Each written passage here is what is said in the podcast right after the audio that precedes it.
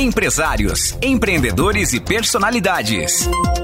Grandes histórias, negócios, carreira, marketing, sonhos e inspirações. Papo Empreendedor.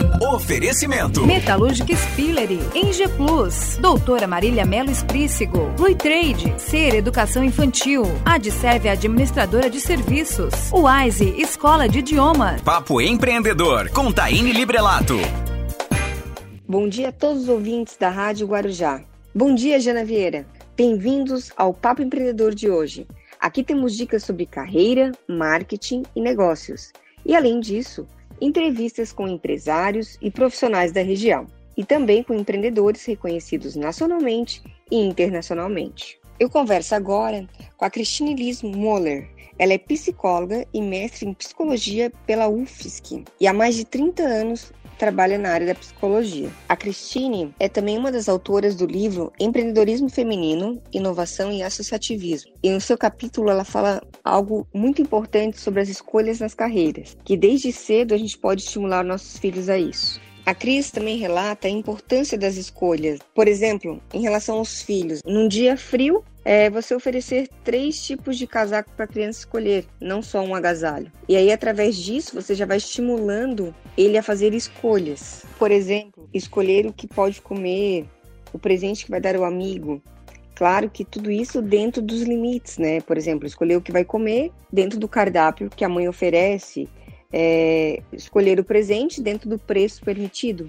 Então, a importância da escolha desde a infância. Muito interessante o artigo que a Cristina escreveu no livro. Cristina Liz Muller, muito bem-vinda ao Papo Empreendedor da Rádio Guarujá. Bom dia, Taine. Bom dia, ouvintes da Rádio Guarujá. Agradeço imensamente poder estar com vocês nessa manhã. Cristine, muitos têm falado sobre empoderamento feminino. Na tua opinião, qual é a importância do empoderamento feminino no empreendedorismo? Então, como eu penso a questão do empoderamento feminino no empreendedorismo? Eu vejo que a, a mulher precisa confiar no seu potencial.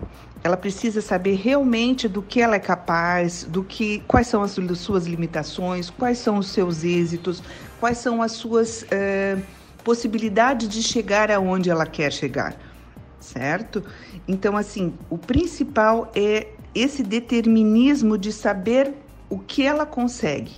Né? Tendo essa confiança no que ela consegue, ela vai adiante. Verdade, Cristine. E eu completo dizendo que você que está nos ouvindo agora não precisa ser corajosa o tempo todo. E sim ter aqueles 10 segundos de coragem extrema que te façam dar um salto sem olhar para trás e rumo sempre a um lugar diferente. Cristine, os nossos ouvintes agora gostariam de receber um conselho. Que conselho que você daria para quem está começando a carreira hoje? É, nos meus 30 anos, ou mais de 30 anos, enquanto psicóloga, eu trabalhei muito, muito com jovens, adultos, né? E pessoas que estavam deixando as suas carreiras por conta de aposentadoria, enfim. E nesses, nessa trajetória, o que eu mais observei seria a importância de a gente gostar do que faz, certo? Claro, além de estudar muito, além de se informar, além de estar conectado a tudo que está ao nosso redor, afinal de contas a gente não é uma ilha, né? E tudo que está ao nosso redor nos influencia.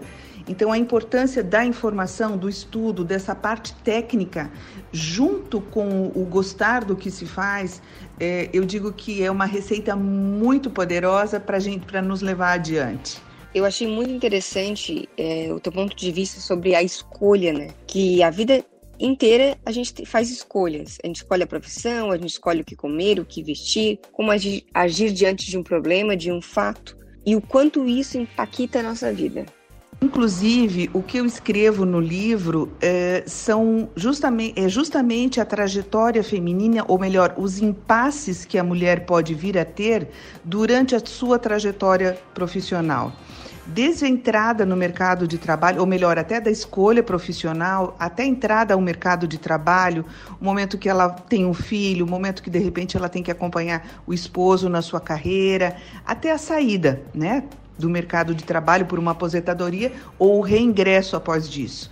Então, o capítulo do livro que eu escrevo é um pouquinho diferente das demais colegas, porque elas falam mais da sua trajetória, sua própria trajetória profissional.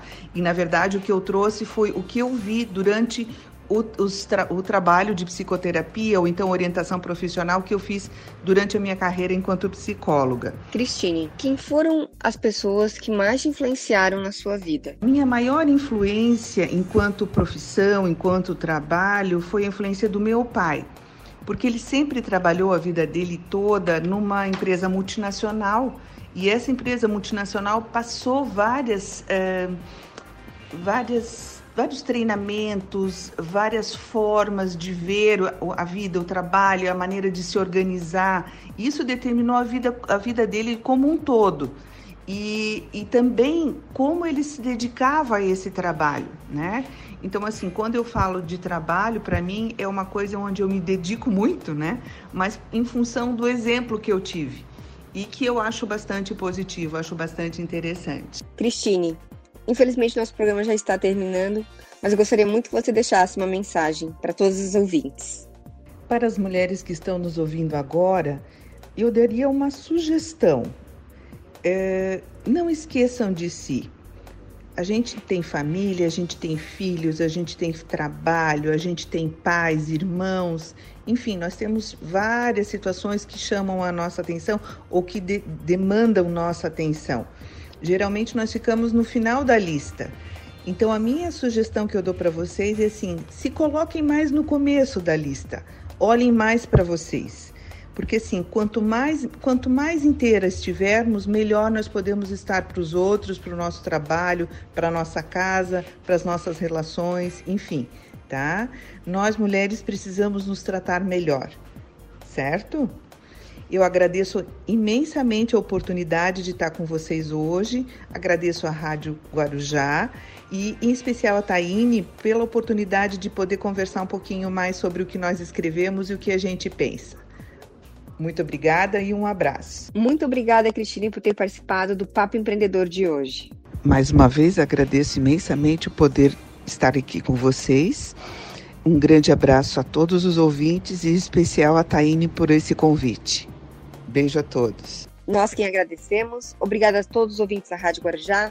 E gostaria de encerrar o programa com uma reflexão que a Cristine trouxe no livro Empreendedorismo Feminino, Inovação e Associativismo. Após algumas décadas, o que se pode observar é que os filhos de mães que trabalham em locais externos ao lar mostram-se autônomos, independentes e seguros. Guarujá FM 92.9 apresentou Papo Empreendedor. Oferecimento. Metalúrgica Spillery, Eng Plus, Doutora Marília Melo Esprícigo, Blue Trade, Ser Educação Infantil, Adserve Administradora de Serviços, Wise Escola de Idiomas. Papo Empreendedor com Taine Librelato.